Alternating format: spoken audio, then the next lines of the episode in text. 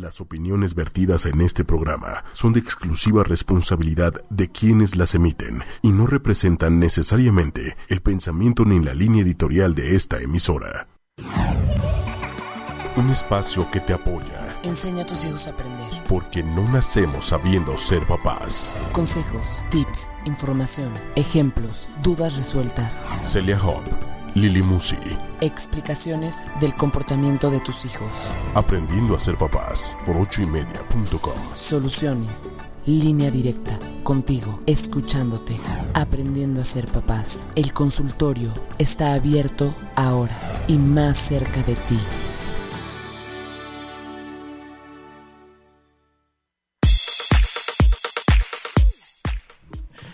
Siempre con, con la música que... Con ¿Que entramos? Ajá, siempre como que me dan ganas de salir a De bailar. bailar. De bailar. Muy bien, De de disfrutar eso la se vida. trata. Ah, no, de eso se trata, ¿Y cómo definitivamente. estás hoy? Bien, estoy bien. No tan Ah. contenta como todos los días, Es- pero bien. Es la primera vez en toda la vida, pero se vale. Esto demuestra que Celia es humana. tiene días buenos y tiene como, días to- como todo el mundo. Como todo el mundo. Oye, Pero muy, pero muy bien y muy feliz porque tenemos una gran invitada y tenemos un tema bien interesante y bien lindo, ¿no? sí, justamente iba a presentarla y antes de que Manuel me saque y no me vuelva a hablar, le pongo mute al celular. ya quedó. Este, bueno, el día de hoy tenemos con nosotros a Lupita Flores Millán. Hola Lupita, bienvenida. Que es tanatóloga, bienvenida. Hola, Ella- hola, ella es- encantada. Ella es tanatóloga. Cuéntanos muy brevemente a qué te has dedicado toda tu vida. Bueno, Ya, toda tu vida, yo me formé, ¿eh? sí, ahorita me quedé pensando. bueno. O sea, bueno, o qué haces ahorita si quieres, porque sí te la puse muy difícil. ok, de acuerdo. Por Este, favor. Mira, me formé como psicóloga y después tuve la necesidad de entender lo que había pasado cuando mi mamá murió. ¿Cuántos años tenías tú? Entonces, eh, en aquel tiempo de que mi mamá murió, pues mi mamá murió en el 2000, en, mil, en el 96, perdón. Ok. Y en ese tiempo, porque si me preguntas por la edad, pues me pones ahorita así como Hacer que cuentas, hacer no- pero fue en el 96 Hace mucho. y en ese momento hubo como mucha dificultad familiar, sobre todo con mi hermano que adoro.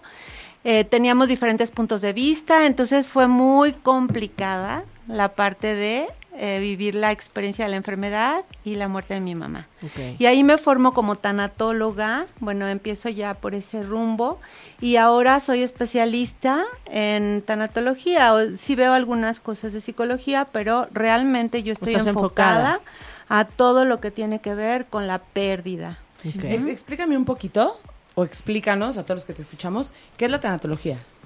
Ok, la tanatología es una disciplina que viene de las, eh, del área humanista, muy ligada con la psicología, no necesariamente para un tanatólogo no tiene que estar formado como psicólogo, pero sí está ligada. Y bueno, es abordar todo el proceso de la elaboración del duelo que tiene que ver con las pérdidas. A partir de que tenemos una pérdida que nos puede afectar muchísimo de cualquier índole, no necesariamente de la muerte de un ser querido, entramos en un proceso de duelo. Justo es lo que te iba a decir, por ejemplo, si toda la vida, o sea, duraste 50, 40 años trabajando en una empresa y de repente te corren, eso es una pérdida que se puede tratar Sí. con tanatología. Incluso, Lili, si tú decides irte de ese lugar, estás perdiendo Claro, a to- todos tus compañeros, todos tus años, Tu lo que ya no va a ser ahí.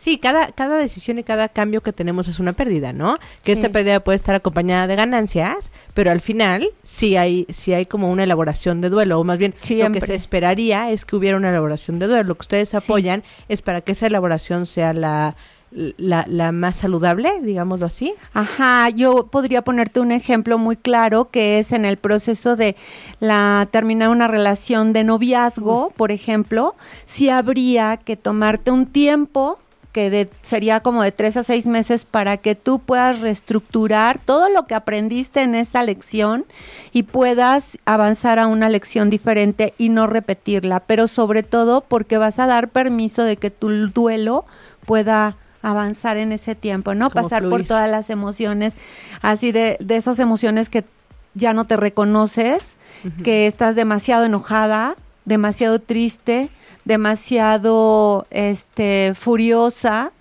Entonces esas emociones pues las vas resolviendo en ese tiempo. Ok. Buenísimo. Pues aunque está, está bueno, está súper interesante todo el tema de tanatología y voy a hacer un grandísimo esfuerzo por solo centrarme en la muerte, porque luego me llegan un buen de preguntas. Pero hoy justamente lo que queremos eh, y para lo que te invitamos es para hablar de la muerte y todo lo que tiene que ver con la muerte y los, y los hijos. O sea, puede ser desde cómo tratar eh, la muerte con un niño hasta si se muere tu papá, tú, o sea, si se muere el papá de la mamá, digámoslo así O sea, los abuelos.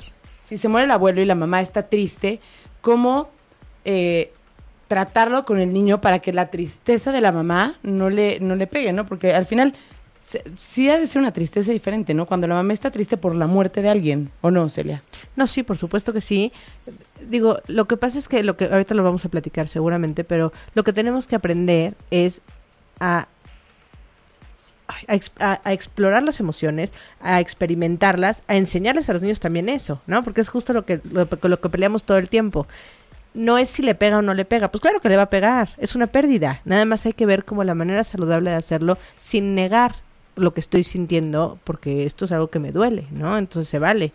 Se vale y además es, es, es adecuado, ¿no? Es apropiado estar triste cuando pierdo a alguien que quiero, ¿no? Exacto, Sería, sería raro, ¿no? No estar Exacto, lo, lo raro sería no estar triste, ¿no?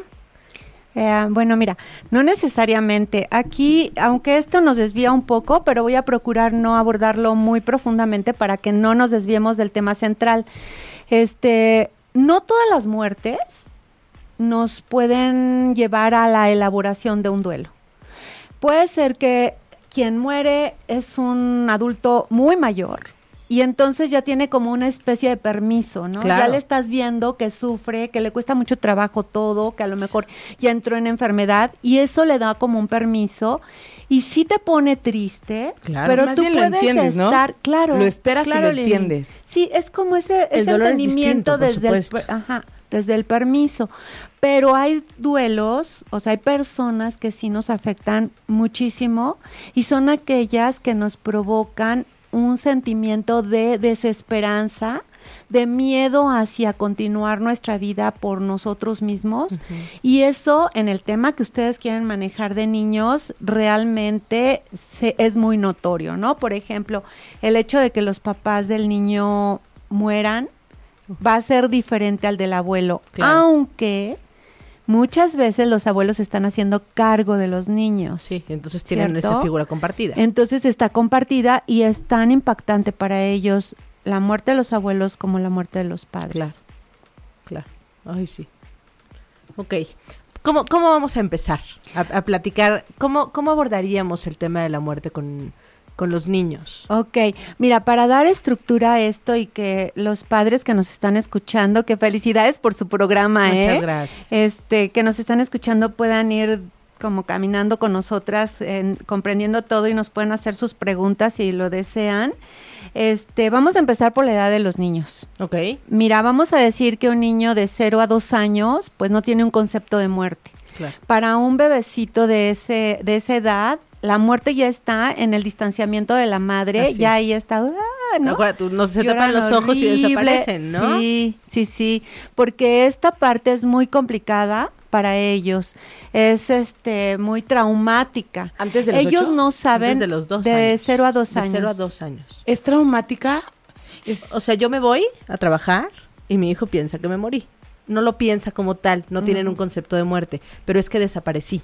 ¿No? O sea, no, no tienen esta, esta abstracción de solamente no está ahorita, pero, Pero ahora regresa. O sea, Por para eso es un que hay niño- ansiedad de separación. Para un niño de 0 a 2 años es lo mismo que la mamá se vaya a trabajar a que la mamá se muera. Sí, pero y- porque además él no, No sabe. con tu concepto, Lili. No hay o sea, no con nuestro concepto de, de adultos que tenemos un concepto de muerte, pero sí en esta angustia, o sea, se vive en esta misma angustia de que, chin, no está, desapareció, no sé qué pasó con ella. ¿Ok? Por lo tanto, tampoco sé si puede regresar o no. O sea, es esta angustia la que, la que ellos están sintiendo, ¿no? Sí, así es. Entonces, eh, ellos no saben si regresas o no, así que cada vez que regresas, pues bueno, es una gran alegría, pero efectivamente, como bien dijiste, Celia, no hay un concepto de muerte. Esto es importante, ¿no?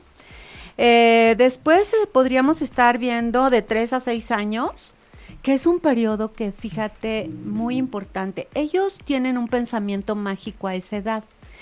Porque incluso en las caricaturas, lo que ven es que el muñequito muere Y luego se levanta. ¿No? Claro. Y entonces continúa. Así que para ellos el pensamiento mágico va de esto que acabamos de poner como ejemplo a todo lo que se puedan imaginar en relación a todas las este, fantasías que pudieran tener. Eh, Perdóname que te interrumpa, Sí. yo tengo una anécdota de eso. ajá, A ver. Mi hermano de chiquito sí. agarraba y pisaba los pollitos y lloraba cuando se morían. O O sea, los- le decía, lo mataste, o sea, lo pisaste.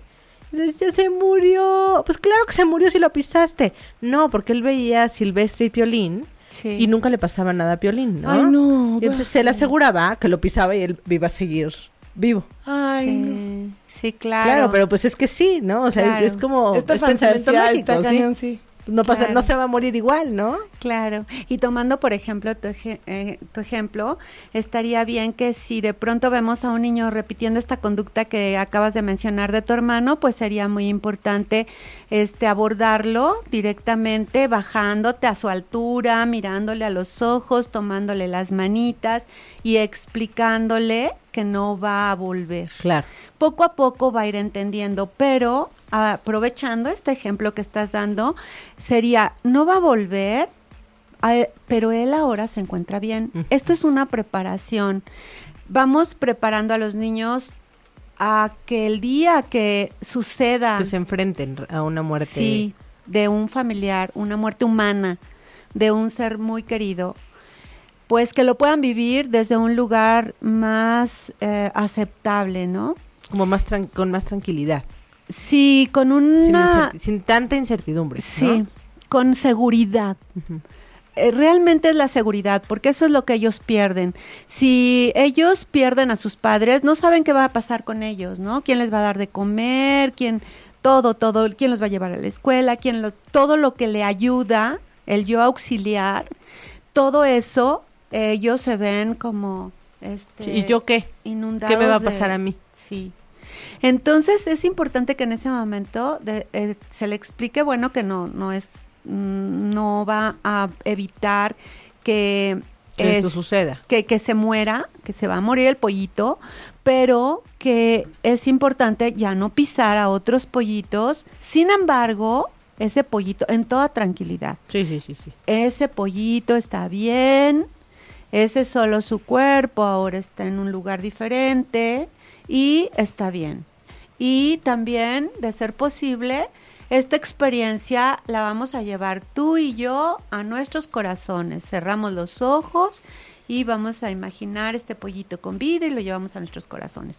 Eso, esta, esta como metáfora que, en la que se va convirtiendo como en una especie de metáfora, porque no es una metáfora como tal, nos va a ayudar a que el día en que el, el humano fallece, le podamos decir que se encuentra bien, que le podamos decir, ¿te acuerdas? Sí, le ¿Te podemos, podemos de- hacer una comparación ya con un, con un aprendizaje previo, ¿no? Exacto. Esto ya sucedió, ¿cómo le sucedió? En el, eh, un ejemplo diferente, el caso de tu hermano, pues yo, yo lo veía como importante porque muchos niños no son contenidos en eso y Claro, más y se quedan adelante ahí se quedan con muchas culpas. Con la culpa, exacto. ¿no? Y van por la vida y lo cuentas ya de grande y te ríes a lo mejor Sí, pero por no tu lo viviste ahí. pero en ese momento había muchas emociones muy complicadas, ¿no? Entonces, bueno, eh, si- siguiendo con la edad, de digamos que entre los 8 y los 10 años ellos ya empiezan a tener un concepto de muerte. Eso significa que ya saben que De los... de perdón. los 8 a los 10, Ok. ¿no? ¿De Este, 8 años a 10 años? Antes entre no. 8 y 10 años. Antes no. Antes ellos van entendiéndolo todo, pero ya por ahí de los 8 comienzan a entender. Sí saben que es la muerte, pero no la entienden como tal. Ok. Cuando ya tienen 10 años, sobre todo, ya saben que es irreversible y que es universal. Y ahí sí ya saben que entran los humanos, porque ya lo oyeron en la radio, porque ya lo comentaron los papás en algún evento, porque este a lo mejor desafortunadamente en su escuela se dio un caso. Entonces ellos ya van entendiendo esto de una manera más eh, responsable en el, he- en el sentido de decir, ya se les puede hablar a ellos un poquito más eh, fuerte del tema de la muerte, ¿no? Es decir, fuerte más bien no fuerte, profundo, Ok. de manera más profunda con ellos en el tema de la muerte. E incluso ahí, por ejemplo, vamos a suponer que tienen un que tienen un, un perrito, ¿no? Suponiendo que tienen un perrito y ese perrito transcurrió su tiempo de vida y para cuando este pequeño tiene 8, 9, 10 años, este perrito ya tiene 17, vivió muchísimo, pero bueno, va a morir, ¿no? Y ese es un momento oportuno para hablar de la muerte, pero no de la muerte humana, la muerte del perrito. Así simplemente, ok, el perrito murió, lo vamos a enterrar, este, ya en esa etapa pues vamos a agradecer su vida porque nos dio mucha alegría. ¿Tú te acuerdas de cuando hizo esto? ¿Tú te acuerdas de cuando hizo aquello? Yo me muero de risa de acordarme de esto otro. Entonces, estás llevándolos a una plática normal, ¿no? Este, no se están sintiendo agredidos ni nada. Y después de eso les explicas, vamos a honrar su vida, vamos a decir una re- a- vamos a hacer una reflexión o vamos a pedir a un adiós o dependiendo de la De, lo, de tus creencias. Sí, de las creencias de seres superiores de cada quien. Vamos a hacer una oración o una petición porque él esté bien. Te- tenemos una pregunta, Mariana, Marianita, te mandamos un saludo muy grande. Tenemos una pregunta que dice, ¿qué es recomendable hacer cuando una niña de 10 años pierde a su papá y ella no llora, no está triste, está como en shock? Ok, normalmente el cerebro humano, en términos generales, nos ayuda a estar listos en el momento adecuado, vamos a decirlo de esa manera.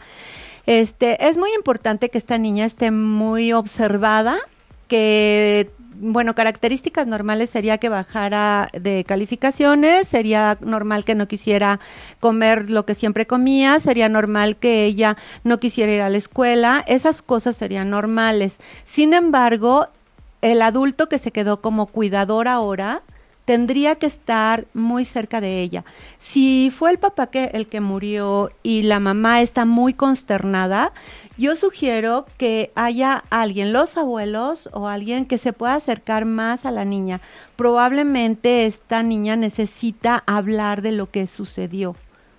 Y no sabe con quién.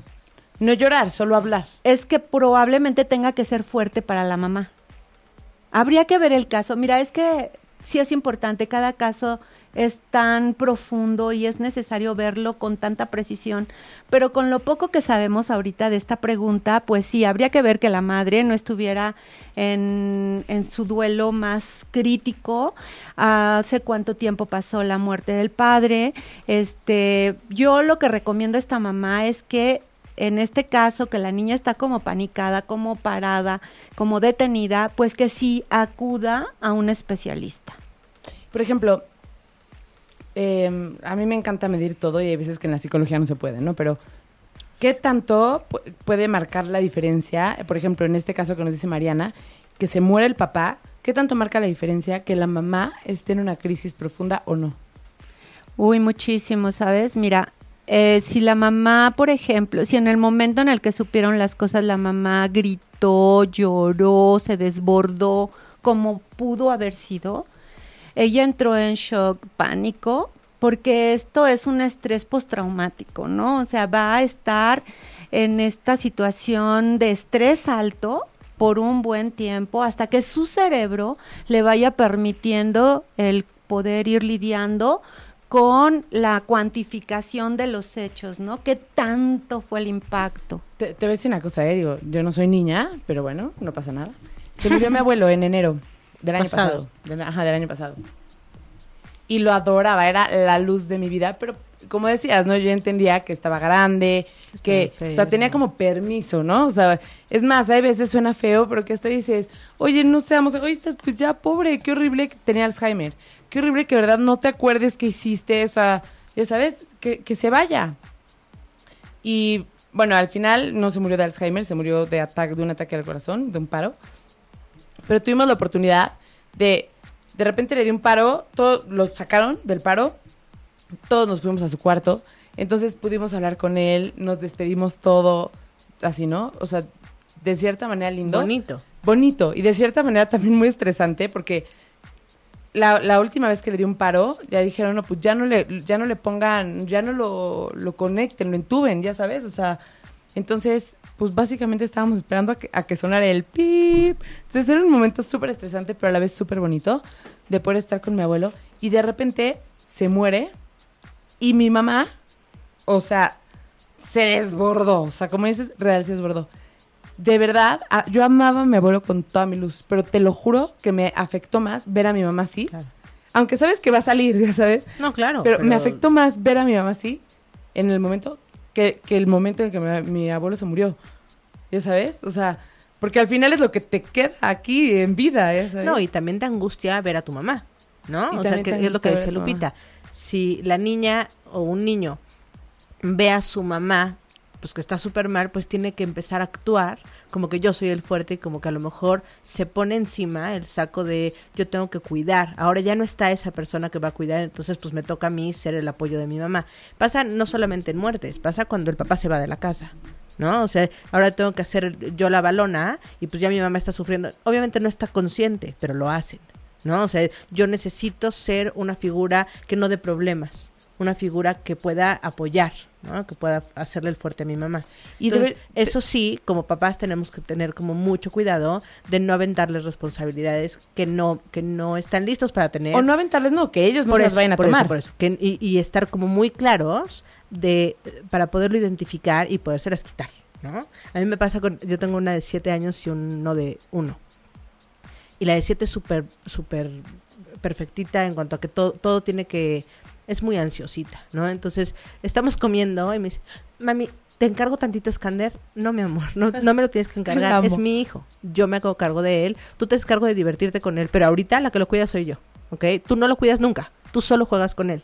Pero siempre, sie- o sea, ella siempre está pendiente. ¿Qué tiene? ¿Qué tiene en la boca? No tiene nada en la boca, no te preocupes. Yo estoy al pendiente de él. Esta es mi responsabilidad, no tuya. Qué ¿no? chistoso, Y ¿no? como Ella eso- se la agarra, ¿no? Ella Tú- se la agarra. tú no le estás Pero diciendo. por eso sí tenemos que estar muy pendientes de estarlos poniendo en el lugar correcto, ¿no? Tú eres mi hijo, yo te cuido a ti, no tú a mí, ¿no? Estamos pasando por una crisis muy dura donde perdimos a alguien que amábamos, a alguien que era nuestro apoyo, ta, ta, ta, pero vamos a salir juntas adelante y yo soy tu apoyo, Pero ¿no? entonces, ¿qué sería lo más recomendable? ¿Que las dos personas se desbordaran en el momento o que las dos se controlaran o que se controle la mamá y el hijo se desborde? Pues tal vez tratarse, ¿no? Porque a lo mejor No, en el to- momento. por eso, no, no. O sea, en- es que muchas veces pasa, a ver que me, que me corrija Lupita, pero yo creo que lo ideal sería que todos estuviéramos preparados. Lo que nos está diciendo Lupita está increíble porque es cómo ir preparándonos desde niños para enfrentarnos con la muerte. Pero la realidad es que nosotros adultos no estamos preparados para hacerlo. Entonces, ¿cómo me enfrento yo desde mi circunstancia real a la muerte? A lo mejor me, me enfrento como tu mamá, ¿no? O como muchísimas otras personas que tenemos como, como esta, esta cultura de que la muerte es donde se acaba la vida y donde hay una pérdida para Se siempre y entonces ya no hay más. En lugar de tener esta conciencia de esta gente está en mi corazón, me recuerdo todo lo bueno que tuve, o sea, como está muy complicado, ¿no? Pero además esta cultura de la tanatología no es, digo, si, si la gente no acude a psicología, a, a una terapia hasta que estamos como la muela, ¿no? Hasta que al dentista hasta que la muela está para sacarse, al, al psicólogo hasta que estoy a punto de Es- Es un tema reventar. como de prevención. Exacto. No estamos acostumbrados a prevenir. Si yo ya me desbordé en, en la muerte de un ser querido y mis hijos ya me vieron, pues eh, eso ya está, ¿no? Lo ideal hubiera sido prevenir, lo ideal hubiera sido poderme contener, no, no contener mi emoción, sino la manera en la que encamino mi emoción, también para yo estar mejor. Pero no pasó. Entonces, a partir de este momento, se- a lo mejor va a, ser- va a generar como un estrés, un estrés postraumático, pero hay que acudir a alguien que nos pueda decir cómo volver a normalizarlo. Es que ¿No? también hasta en las ciencias que no son exactas existe un cómo, ¿no? O sea, En todo, matemáticas te claro. pueden decir el segundo paso, pero en las ciencias que no son exactas también. Oye, hace rato que decías eh, de lo de Marianita, que decías, no, pues es que hay que saber exactamente el caso, nos platica un poquito más del caso. Eh, bueno, va, va a retomar el primer párrafo para que no, para que como que nos acordemos bien cómo era esta situación. Solo que el Facebook Live me saló, me sacó. Pero aquí estamos otra vez. Y nos pone. Em, Mira, en lo que ella, el- ¿ya lo tienes? Ya. ¿Qué es recomendable hacer cuando una niña de 10 años pierde a su papá y ella no llora? No está triste, está como en shock. O ya tiene que ir con un psicólogo. Y entonces me imagino que preguntaste que pues depende cuánto tiempo había pasado. Pone que fue hace cinco meses. y dice que hizo todo eso, de hecho su hermano de, hizo todo eso, de hecho su hermano del que falleció se va al panteón en las noches. Su mamá igual permanecen ahí en el panteón. Por eso es más doloroso porque no lo suelta. ¿Cómo les podría decir yo que ya lo dejen para que ellos ya no sufran? Pero a ver, ¿quién nos está escribiendo? Sí. ¿Es la mamá o quién escribe? No, no, no. Por lo que entiendo, es alguien externo a la familia, un, Ah, o alguien que los conoce y que ve el sufrimiento de la niña Ah, y que ve. Hola, Claudia. Ah, Ese sí es un caso para ir al apoyo terapéutico. porque por todos lados sus redes de apoyo están. Sí. Se sintieron muy desprotegidos, la mamá no está pudiendo ser cuidadora en este momento y este el hecho de que vayan al panteón, pues eso también puede panicarla mucho, ¿no? No está entendiendo qué pasó, no comprende, no alcanza a entenderlo. Sí entiende que la muerte, o sea, el concepto, pero ya no entendió qué fue Ahora, lo ¿qué que sucedió, ¿De por aquí qué pa' cambió dónde? tanto, ¿no? Sí, ahí sí. Y están justo haciéndole, como reforzándole este miedo, que, Sí. que es el, el miedo más real de, de un niño ante la muerte. ¿Qué va a pasar conmigo? Sí. ¿No? Están O sea- generando más un, están como favoreciendo el apego. Exacto. Es decir, cada vez que esta niña en el futuro, si no va a terapia en el futuro, va a tener relaciones en las que amigas, novios, todo mundo no va a soportar el distanciamiento, va a necesitar un, tener a estos eh, personas de su querencia en, en cualquier momento muy cercanos. Ok. Bueno, pues Marianita, ya sabemos entonces que lo conveniente es que a lo mejor de alguna manera sutil Buscar les apoyo. recomiendes que vayan con un tanatólogo, con una tanatóloga que les ayude. Sí. Y hola Betty. Nos están saludando, hay que saludar. Hola, Oye, Betty. Entonces, bueno, nos estabas platicando de las edades, ¿no? De 8 a 10 ya entienden el concepto de la muerte. Ok, eso sería un punto para hablar de la muerte con los niños. El otro punto es quién se los va a decir, justo lo que estabas diciendo, Celia. Mira, la persona que se lo que les va a hablar de que el papá murió, tomando el caso as- de que no es el único papá el de Marianita, no hay muchos papás que se van de este mundo y Ay, sí. entonces, bueno, que mueren y, y finalmente hay que hablar con los niños. Es muy importante la fortaleza de la persona que se lo va a decir, ¿no? Este ejemplo de la mamá que grita y llora, comparado con una mamá que, como decía Celia, vamos previendo, ¿no? Este es un programa incluso de prevención. A partir de lo que escucha la gente aquí, puede tener ya la pauta a seguir.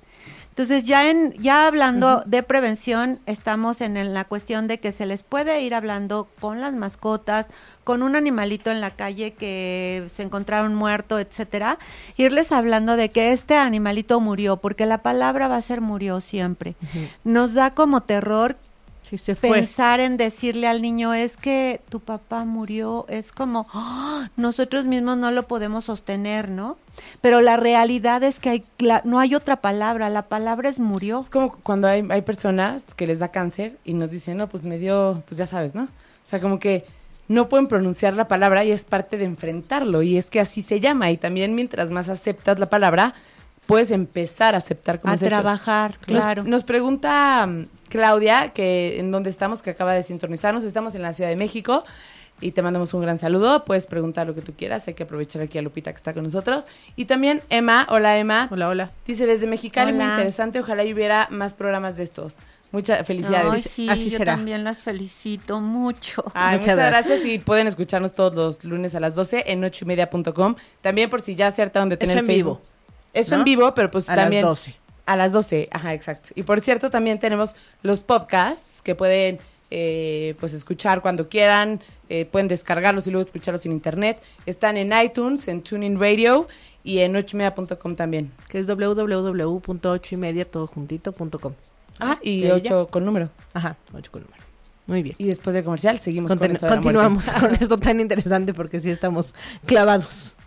ok.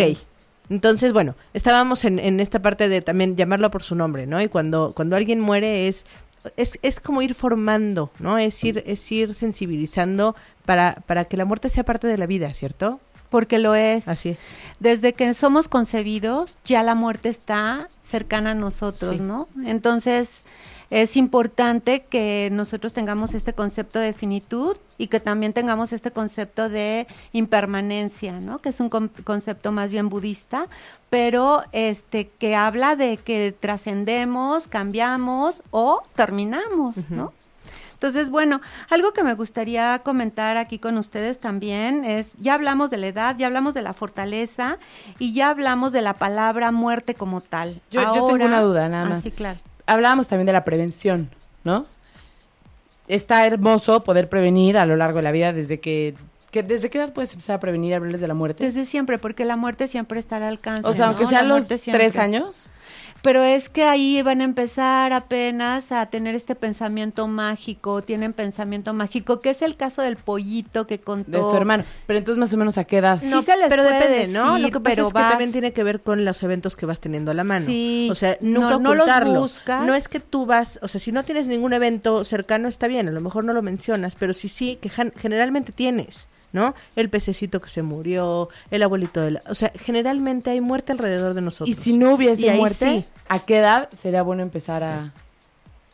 No es que siempre va a haber muerte, pero eh, no es que haya una edad oportuna para hablar de la muerte, pero tal vez lo que tú me quieres decir es ah, en qué momento ya la comprenden. Está entre los 8 y los 10 años. Bueno, entonces... Ay, ya, ya de tanto que quise, me tardé en llegar a la pregunta, ¿ya se me olvidó? ah, no, ya me acordé. Entonces decíamos que hay que prevenir, ¿no? Y si tiene situaciones que el pececito se muere, etcétera, etcétera.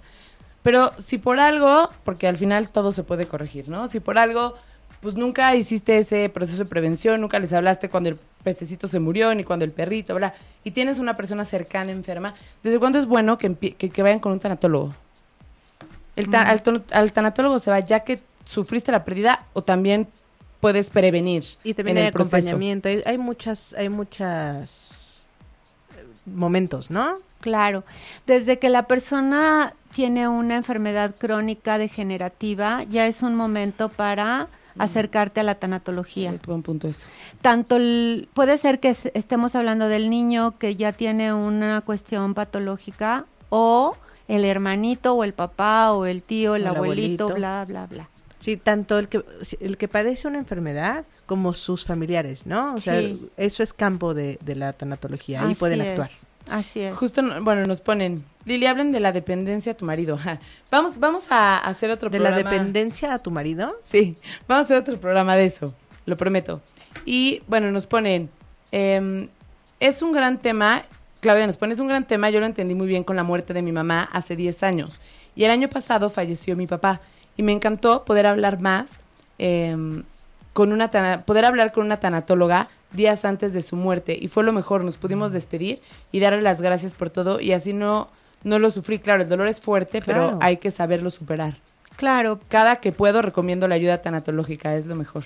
muy bien sí. que la recomiende porque sí, en México no tenemos esa cultura. No. Y es horrible vivir la tristeza y vivir una serie de, de emociones que además van yéndose por caminos que no tendrían que ir, como por ejemplo si está muy enojada la persona debido al duelo, de pronto en su trabajo va a tener problemas, de pronto con su pareja, etcétera. Y en los niños van a tener muchos problemas de eh, pues que las maestras no van a saber cómo tratarlos y a lo mejor los están regañando y regañe. Hay un sufrimiento horrible, no tenemos esa necesidad. Sí, todo el mundo pase la voz y que mejor vayamos con un especialista. Sí, sí, sí, sí. Tanatólogo. Vale la pena. Nos decías de que, que, que querías hablar de algo. Sí, estábamos, ya habíamos de, hablamos de la edad, hablamos de la fortaleza y ahora íbamos a empezar a Y hablar. que la palabra es y muerte. la-. Es, eh, mm, no quisiera que se acabara el tiempo sin que nosotros habláramos, obviamente, de lo que no se debe de hacer. Porque creo que eso es como muy importante. ¿no? Súper importante. Y Yo para donde vamos, que son los, así, justo los que nos ven son papás. Entonces, súper Sí. importante que, que nosotros como papás sabemos como tips, ¿no? De qué cosas no haría. Porque aparte eso está como a la mano, ¿no? Sí. Es como pum, pum, sí, pum. a pum, ver, esto pum. no, ¿verdad? Pero esto, bueno, entonces aquí ya estoy como en un campo más. Ahora sí, prepárense. Ok. Bueno, primero que nada, eh, vivir un duelo en silencio se convierte en un duelo muy complicado hasta para el pequeñito, el, aunque sea muy chiquito, porque la comunicación que tiene el bebecito con la mamá No, es, le está dando toda la información. es Si transparente. la mamá está triste, el bebecito la ve. cuando La están más grandes, también la miran, ¿no? Sí. Entonces, si esta mamá no es capaz de, de decir, estoy triste porque fíjate que murió tu abuelito, abuelito, Claro. y estoy muy triste, me voy a poner mejor, pero me gustaría Pero que me acompañaras a, a- a, este, darle una oración y me gustaría que me abrazaras, acaríciame aquí, por favor, mi cabeza, para que me ayudes. Y yo ahora a ti, estamos tristes, pero ahora nos toca el momento de estar bien y vamos a platicar. Cuando tú vas haciendo esta interacción con los niños, que no habla solo de muerte, si se dan cuenta, habla del día a día. ¿No? En la escuela el niño pudo haber tenido pérdidas de todo tipo. Se le perdió la pluma, se le perdió, la amiguita le dejó de hablar, la maestra le dijo que se estaba portando muy feo, etcétera. Todas esas son pérdidas y si las vamos tratando y vamos tocando, ¿no? Nuestras manos, este, ma- manejar las caricias, casi siempre, pues bueno, de la cabeza, ¿no? Que es como el apapacho, el abrazo. Todo eso va a ayudar. Entonces es importante que un duelo Y no se viva en silencio. Es que lo que no se dice, se hace, ¿no? O sea, no, no es tan fácil como que si yo me quedo callado ya nadie se da cuenta que estoy triste. No es cierto, porque las personas actuamos lo que sentimos, ¿no? O sea, mi, mi, mi, mi lenguaje corporal es diferente, estoy más encorvado, estoy, mi, mi cara se, se ve, ¿no? Es algo que no es fácil de ocultar, entonces igual lo van a saber.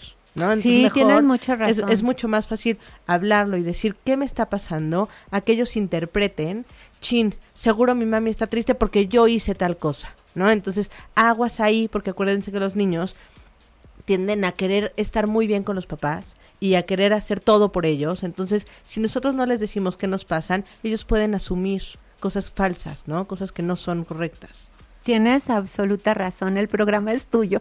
No, en verdad que sí, tienes mucha razón, porque el punto es que, ah, lo iba a hablar un poco más adelante, cuando la persona que está haciendo la, que va a dar la noticia, es capaz también de decirle, mm, yo lo haría más en una dinámica, lo quiero explicar más adelante, pero ahorita para atender lo que estás diciendo, si yo soy la persona que le voy a decir a, a este pequeñito que su papá murió, buscaría la manera de hablar de que no fue mi culpa y que él asuma también el poder decir tampoco, Tampoco fue mi mía.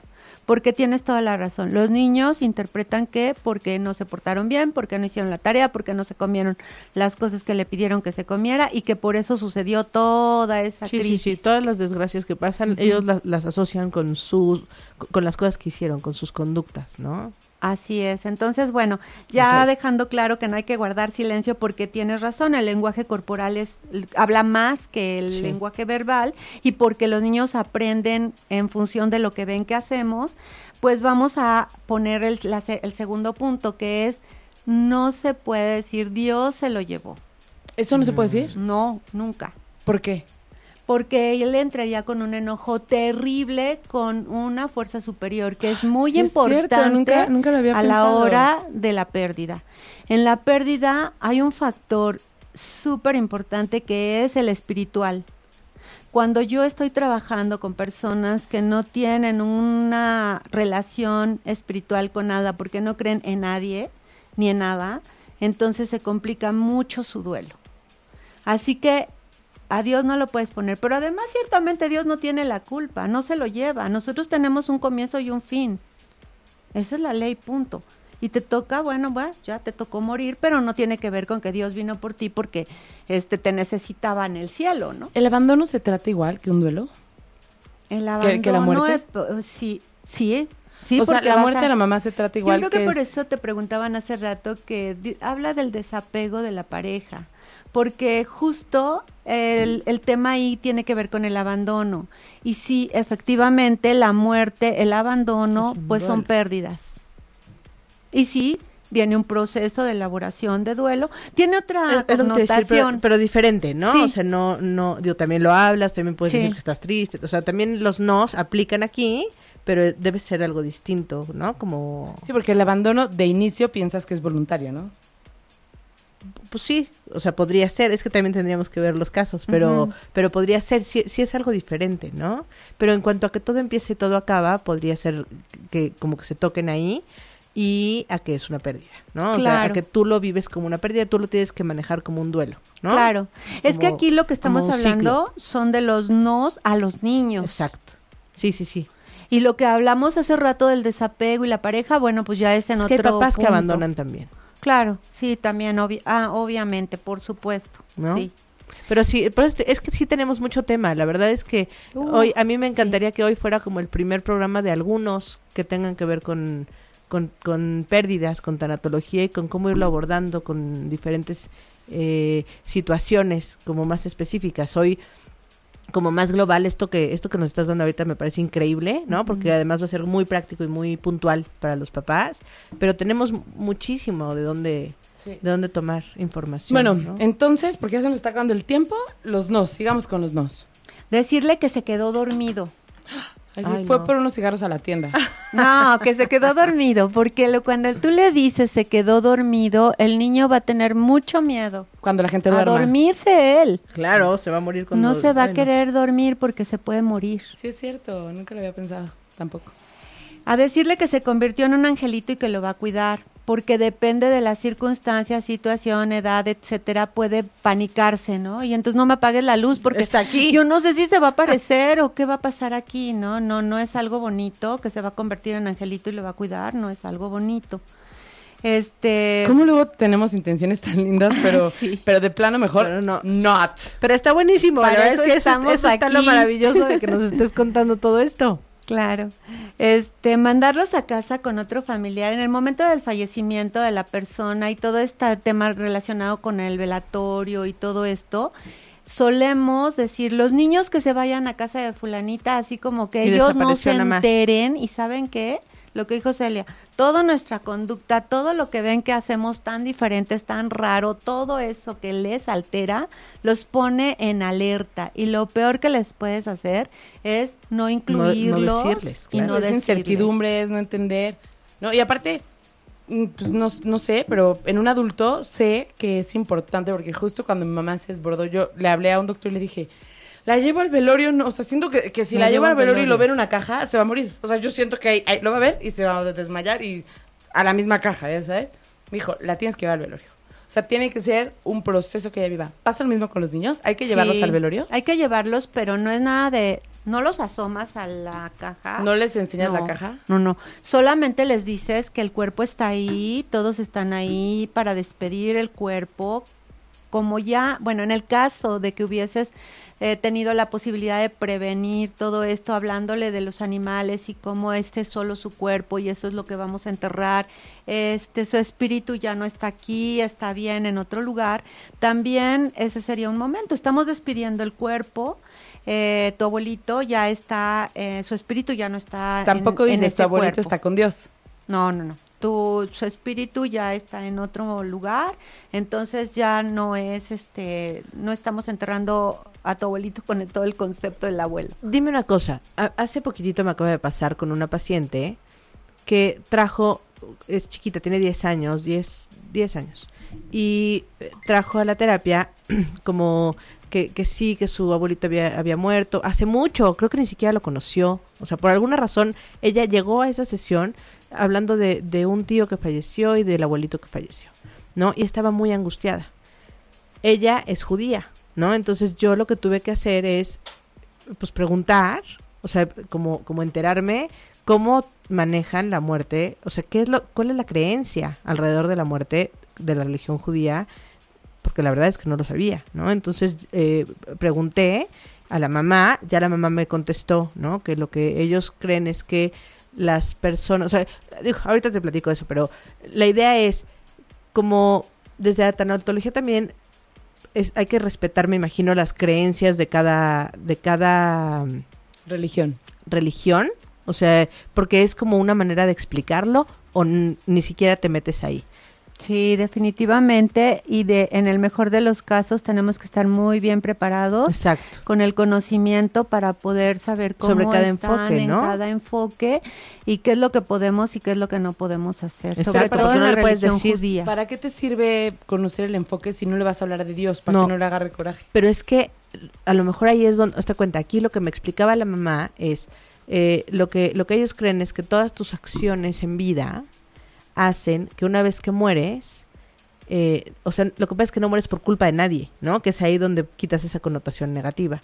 Eh, tú vas y estás en un lugar cercano a Dios, ¿no? O sea, no es que estés sentado junto a él, pero sí, y la verdad es que cuando yo le dije, mira, desde tu religión, lo que creen eh, la, gente judía es esto, fíjate, que la- la- las personas, de acuerdo a sus, a sus conductas, cuando mueren, están en un lugar como muy lindo, con eh, muy cerca de Dios, como, como muy tranquilos, etcétera. Ella de verdad se quedó tranquila porque me decía, ¿y, ellos habrán sido buenos? Entonces yo le dije, seguro sí, ¿no? O sea, ve qué nieta tiene, ¿no? O sea, alguien con una nieta como tú tiene que haber sido un gran hombre, o sea, eres, eres un premio, ¿no? Entonces, como que, ah, pues sí, ¿verdad? Pues claro que sí, ¿no? Entonces, ella estaba mucho más tranquila, pero fue desde su cultura, desde su... O sea, yo no puedo meterme a romperle con, con toda una tradición y con toda una creencia, ¿no? Pero entonces De- sí es recomendable meterse con esa parte. depende, depende cuál sea su creencia, ¿no? O sea, ahí Es que lo que te dice Celia es muy cierto. Eh, pero vamos a verlo desde la parte espiritual, Lili, no de un Dios, sino tan solo O sea, lo espiritual. Cuando hay un Dios nos enfocamos a, a- o sea, como que tomamos de referencia sus propias creencias. Sí. Cuando no, o sea, la tanatología lo que hace es verlo desde lo espiritual, Desde no lo la espiritual sin religión. Si cuidas aspectos, como bien dijiste, Celia, conociendo los diferentes conceptos que van teniendo, cómo lo manejan en las diferentes religiones, pero solo lo tomas en cuenta. Claro. En realidad no vas a trabajar con la religión Sí, o sí, desde sí, la religión. Exacto. Vas a trabajar desde el concepto de lo espiritual. Ok. Y tú lo hiciste muy bien, déjame Ah, decirte, por lo que le dijiste además a la niña, que la pudiste empoderar, la pudiste hacer saber, tener la seguridad de que sí, iba, que ellos estaban seguramente Mucho allá mejor de donde están, claro. Claro. Entonces, este, lo que tú me decías, Lili, que, que te que cuestionabas si era necesario, sí, pero por la parte espiritual. Porque hace un momento les comentaba, cuando no hay una persona que no tiene ninguna creencia, que llega y me dice, no creo en nada, entonces Pues es que ahí ya sé que vamos a trabajar más. O sea, no es que no se pueda, pero vamos a trabajar Claro. más tiempo. Es que su creencia más está en que esto terminó, no entonces no hay- una espiritualidad como tal, no no te queda tal pero vez esa tranquilidad todo, de Celia, está no mejor. Tienen, no, no tienen de dónde agarrarse. Es que sí, o sea, yo respeto a la gente que cree, respeto a la gente que no cree. No importa, o sea, no importa, pero fuera de que si existe, si no existe, si crees o no crees, creer en algo es un fenómeno psicológico maravilloso. Claro, necesario, Sí. Muy necesario. Bueno, tenemos algunos otros puntos de no, que no hagan los papás. No, realmente esos ya serían los importantes, los más este, que podrían afectar. Eh, lo otro, lo que sí se puede hacer es esto que estábamos diciendo, esto que estábamos diciendo de estar eh, más con pendientes de los hijos. Por ejemplo, yo me imagino, Celia, que tú eres una mujer que sí está muy presente con tus hijos. Por eso, cualquier cambio en su conducta, Nos tú te cuenta. das cuenta rapidísimo. Y eso es muy necesario Sí. que estemos pendientes de los niños para saber qué es lo que les está pasando, porque cuando de pronto dices es que me sorprendió, no, no te pudo haber sorprendido, no estabas atenta Sí, luego a lo luego que te le das estaba cuenta, pasando. Los niños son muy sensibles, además son muy transparentes. ¿Puedo decir lo que nos están claro. compartiendo? Eh, nos pone Aaron. Hola, Aaron. Hola. Mi hijo tiene, tenía un conejito y murió, lo enterramos. Casi lloró por las caritas que ponía, pero hoy en día entiende que hay un ciclo de vida, me imagino que es ciclo de vida, y apenas tiene cuatro años.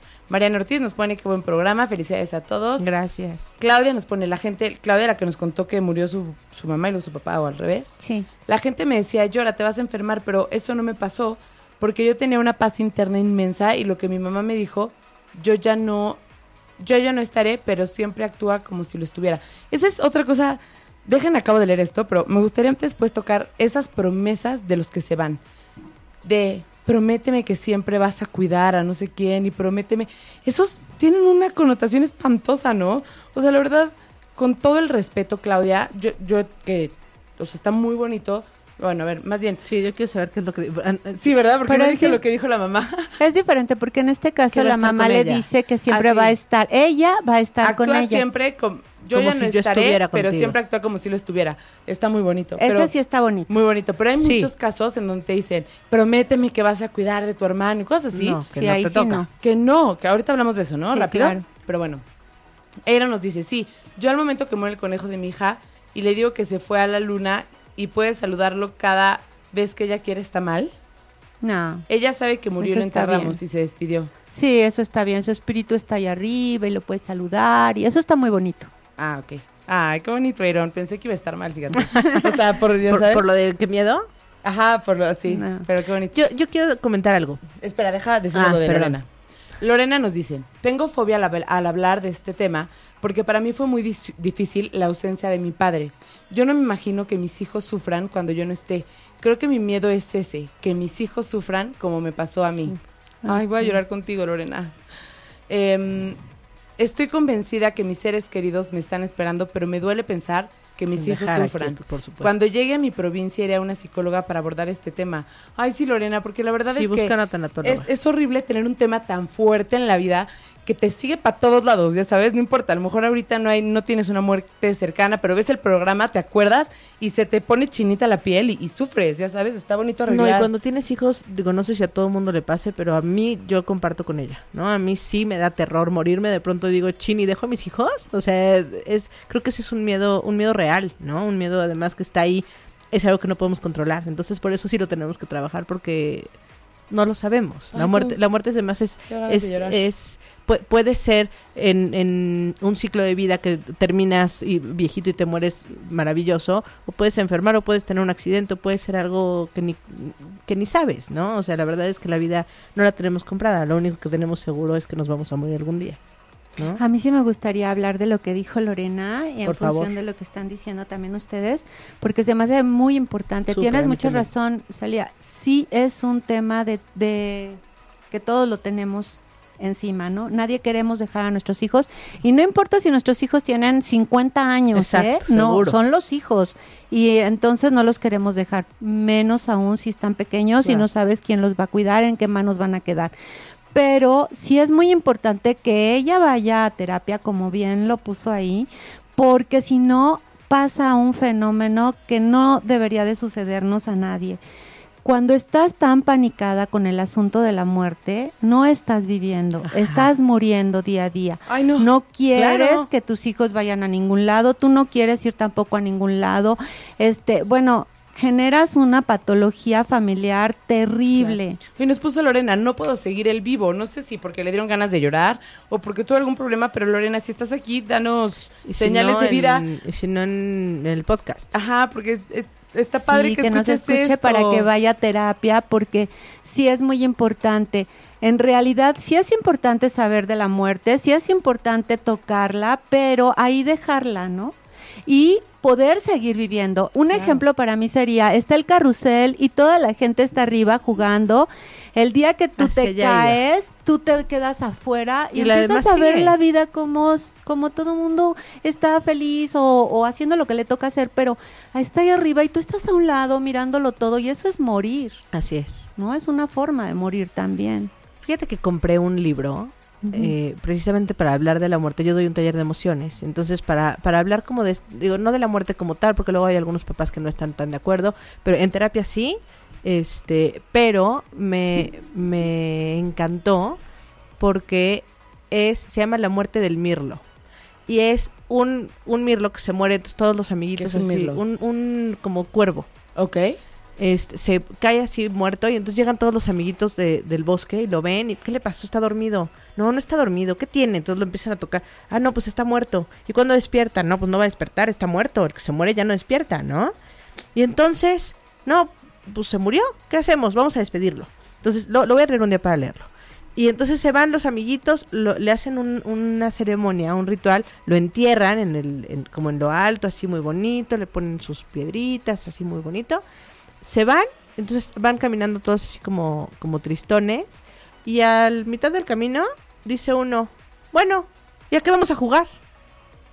Pues a tal cosa y pum, todos se van a jugar. Y a los tres días hay otro Mirlo cantando en el mismo lugar donde cantaba ese, ¿no? Y a mí me pareció fuertísimo, pero real. O sea, creo que ese es el mensaje que tenemos que mandar, ¿no? Pero está muy fuerte lo que estás diciendo porque yo creo que la tendencia natural humana es no querer que nadie ocupe el no lugar. es natural, amiga. El que no quiere Yo no creo que, no es natural. Yo creo que eso es lo que nos hemos hemos inculcado en, en el ¿Es un mundo. tema cultural? Creo que es cultural O sea- y creo que es aprendido. Porque lo natural es eso otro. Lo natural es la vida va a seguir.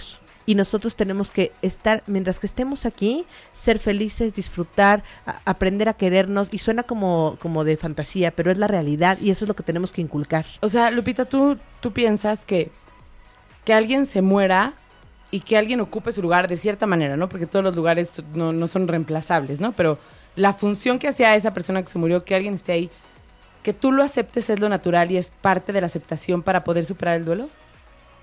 Sí, mira, lo que, mm, bueno, lo que yo entiendo que dice Celia es que llega otro cuervo, pero no es, eh, tu pregunta, no quiero revolverlos, es, ¿dónde no está bien y dónde sí? Cuando tú le compras enseguida otro perrito a tu hijo para que no Exacto. toque las emociones sobre el perrito que perdió. Eso podría ir en relación a lo que tú dices, Lili. Pero lo que está diciendo Celia definitivamente sí es así. Nos, de hecho, entre las cosas que sí debemos hacer, hay cuentos para niños, efectivamente. Y ese es un lindo cuento. Tú le lees cuentos a los niños sobre muerte, así como le lees un día un cuento de lo De la el tema amistad. que le encanta a él o a ella, en otro momento le lees un cuento de muerte. También cuando la pers- cuando le van a avisar que, por ejemplo, el papá estuvo en el hospital o la mamá o alguien de la familia estuvo en el hospital y muere, para avisarle es necesario, desde mi personal punto de vista, que además de que ya se haya hecho todo ese protocolo que dijimos antes, suponiendo que no, que llegamos al día de hoy, hoy murió, este niño nunca tuvo una preparación, hoy escucharon el programa y hoy están sucediendo las cosas, bueno, la mejor forma es que se siente el grupo de personas de la familia que puedan estar ahí con el niño y entonces empiezan a dialogar como adultos sobre oh, este hoy queremos hablar sobre un tema. Bueno el tema pues es la muerte. Me dijeron que viéramos unos por ejemplo en YouTube hay unos unos este programitas muy buenos de cómo hablar a, a los niños de muerte pero están los cuentos. Y entonces pones el cuento, un par de cuentos, y después de que, es, que, le- que vieron el cuento empiezan a hacer como que aquí falta alguien, ¿verdad? Ah, sí, pues no sé, ya, ya el abuelo, si no están eh, oyendo un abuelo a decir, ya suéltenme. Entonces, bueno, alguien de la familia podría estar faltando y entonces ese es un momento para ya decir, sí, efectivamente es que se enfermó, ¿verdad? Y todo el tiempo todos participan y ese pequeño o esa pequeña está mirando a todos y también participa y si no le preguntas. Es ahí un buen momento para decir, cuando hablan ya murió, es un buen momento para preguntarle, por ejemplo, a la tía, ¿fue tu culpa que muriera? No, no fue mi culpa. Fue tu culpa. Y empiezas a recorrer hasta que llegas con la niña o el niño. ¿Fue tu culpa? No, no fue mi culpa. Y entonces ese es otro momento lindísimo para abrazarse uno a uno, dejándose el abrazo ahí, es decir, no separándose tan rápido, pero también esos abrazos de él en medio y todos de bolita, que son tan divinos, porque lo que el niño siente es mucho miedo a la inseguridad que ¿Qué va le brinda a lo que va a Y pasar. aquí hay mucha gente que me está conteniendo, ¿no? O sea, el mensaje que estás dando Sí. con ese abrazo donde hay mucha gente es no estoy solo. Sí, Tengo así todo es. este, este, este apoyo. Hoy nos escribe Erika. Hola, nosotros todo el tiempo pensamos, cuando nosotros partimos de este mundo y nos preocupa, ah, voy a cambiar otra, voy a leerlo con el tono adecuado. Hola, nosotros todo el tiempo pensamos cuando nosotros partimos de este mundo y nos preocupa dejar a nuestros hijos. Pero cuando una madre pierde a su hijo, ¿cómo podemos sobresalir adelante? ¿Cómo podemos salir adelante con ese dolor? Ay, fíjate que es muy triste y les quiero decir que últimamente pues han fallecido muchos jóvenes, jóvenes de 25 a 35 años y estas mamás de verdad están muy inconsolables. Pero Y se puede y salir las adelante. formas son muchas. Claro que se puede salir adelante. Hay un método, así como eh, para todo hay un protocolo, también en el duelo se hace una elaboración de todos los mecanismos de defensa que se van a alterar en relación Se van a a activar. que se activan, perdón, que se activan y que se activan para ayudarte, no para Sí, sí. ¿No? Como el como la evasión. Lo que estaba haciendo en el caso de Lorena me parece que Sí, era la la que decía que no de la hablaba. chiquita, era una evasión. Ah. Mariana estaba evadiendo. Así como eso están todas las otras emociones alrededor de este evento y se van trabajando una a una y por eso es tan importante la espiritualidad, porque desde ahí se da un enfoque que ellos puedan acomodar espiritualmente bien a su hijo, encargándoselo a lo mejor a, ese, a esa creencia superior de cada persona eh, y también estar bien ellas. Es un proceso que va a llevar a lo mejor dos años, pero es un proceso que al final van a ver la luz y van a saber para qué les tocó. Muchas mujeres han escrito libros después de eso, han formado talleres, o sea, han hecho muchas cosas a partir de la experiencia De vivida, ¿no? ¿Qué es lo que aprendí con esto que me tocó Ay, no, qué vivir? fuerte. O sea, yo creo que ahí sí necesitas la espiritualidad o la espiritualidad o la espiritualidad o la espiritualidad. Oye, nos pone eh, eh, Aaron. Tengo una duda. Tengo familiares que antes murieron y he llevado a mi hija a los funerales y la he acercado a las cajas porque ella me lo pide. Y lo hago para que se despida ya que ella me lo pide. ¿Afectará eh, en su crecimiento? Ella tiene cuatro años, pero ella entiende que hay silos de vida. Sí, ciclos de vida. Que son ciclos de, ajá, muy bien, Celia, no solo psicóloga, ¿eh? Es que mira, aquí es importante saber que el concepto de muerte no tiene que ver con que ella sepa que la persona muere y ya no regresa. El concepto de muerte, psicológicamente hablando, es algo mucho más allá del tan solo saber que se murió ya no, este, y, Y no que va a ya volver. no viene. O sea, es, es importante llevar a los niños a su paso. A veces los papás los queremos que corran, que Sí, se vuelvan adultos más- rápido. Nos ¿no? sentimos más orgullosos cuando van más rápido, Sí, ¿no? Y lo real es que tiene, el, el ser humano lleva un proceso. Y no- fíjate que no es la primera, ¿eh? Voy a estornudar y voy a... Para allá, para allá. No, no, sí, sí, espérame. Quería evitarlo, ya lo evité. Por favor, por favor. Es que te- Por me favor, sentí allá, muy allá. amenazada, ¿eh? Por favor, por favor. Estornudar y me volteaste a ver. Dije, espérate, no, este ratito para allá. Ay, Celia, ya se me olvidó, caramba. Ya estoy, estoy distraída. ¿Qué? ¿Qué? Te lo presto para que se... Préstame esto. ¿Ya vieron este nuevo juguetito? No, lo- los que están viendo el Facebook Live. Es un jueguito... Oye, no, para nosotras, pero de, los- de los niños, no es de los millennials. No, es un juego, juego de millennials, ¿verdad, Méndez? Ah, bueno.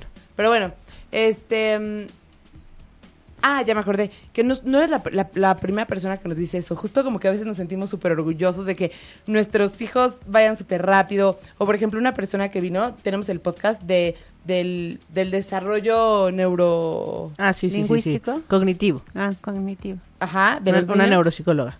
Exacto, y nos decía que justo eso, ya sabes, que los niños no deberían a lo mejor de hacer matemáticas antes de los tantos años o no deberían de tal, porque su cerebro, aunque, o sea, qué padre que, que sean muy inteligentes, y si ellos lo no hacen solitos preparados. está bien, pero que tú no los induzcas a eso, porque hay estructuras cerebrales, hay eh, relaciones neuronales, y también pasa con esto, ¿no? Como cada, cada cosa a su tiempo. Pero entonces contestando a la pregunta de Aaron, ¿afecta? ¿No afecta a su crecimiento?